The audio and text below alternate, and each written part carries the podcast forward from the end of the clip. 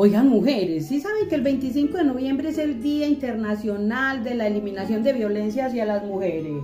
Pero eso debería ser todos los días. Con las noticias que llegan a diario de todas las formas de violencia por las que pasan las mujeres, ya sea en lo público como en lo privado.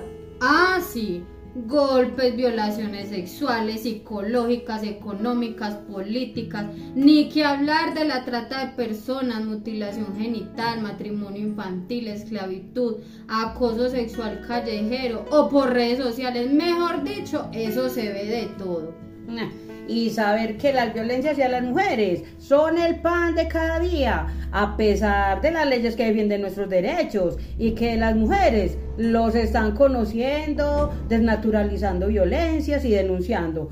Aún falta que la institucionalidad encargada de las rutas de atención la brinden de una manera integral y oportunamente es que las revictimizan, culpándolas de lo que les pasa, que vuelva el otro día, no le creen a las víctimas, las hacen desistir de la denuncia y ahí es donde se va acumulando y aumentando las violencias, las, las discriminan dañando su vida, su salud y su bienestar y el victimario se va reforzando hasta quitarle la vida.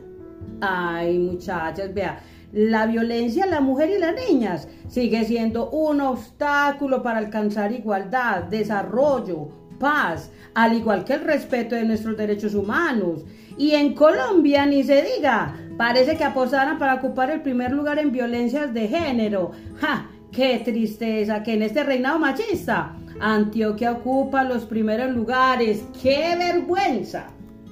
Ay, mujeres, es que una de las grandes deudas históricas que se tiene frente a nosotras es permitirnos ejercer plenamente una vida libre de violencias en todos y cada uno de los territorios que habitamos.